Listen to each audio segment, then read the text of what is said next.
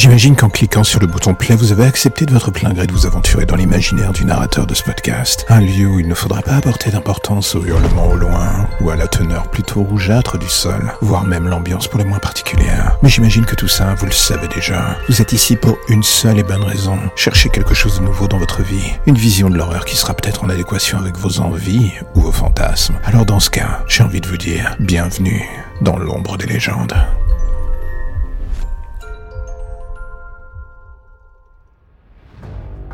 Est-ce que parfois vous vous êtes déjà dit pendant la nuit que quelqu'un vous regardait dormir?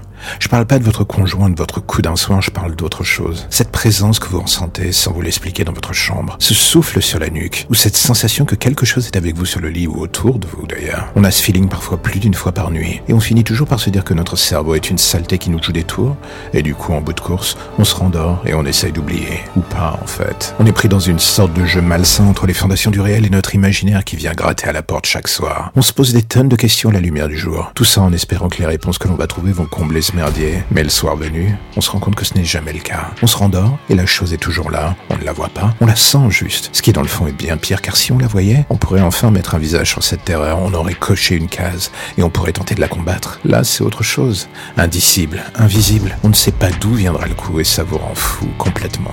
Je sais de quoi je parle car cette ombre que vous sentez le soir venu, ce regard, ce souffle, cette présence qui vous met mal à l'aise, c'est moi. Moi et mes frères d'armes de la nuit. On s'introduit d'un monde à l'autre, de vos rêves vers vos vies. On est la somme de vos peurs. C'est impossible de lutter. Sous une forme ou une autre, on sera toujours là. C'est d'ailleurs la chose la plus tragicomique de ce carnaval. Vous passez des années en thérapie à nous chasser, ou en courant les mettre de goût pour mieux vous comprendre. Et nous, on regarde tout cela en riant. Le mal ne disparaît jamais. Il attend. C'est une chose que vous auriez dû comprendre depuis des siècles. Mais bizarrement, pas du tout. D'une certaine manière, tant mieux pour nous, vos nuits n'en sont que de meilleurs terrains de jeu.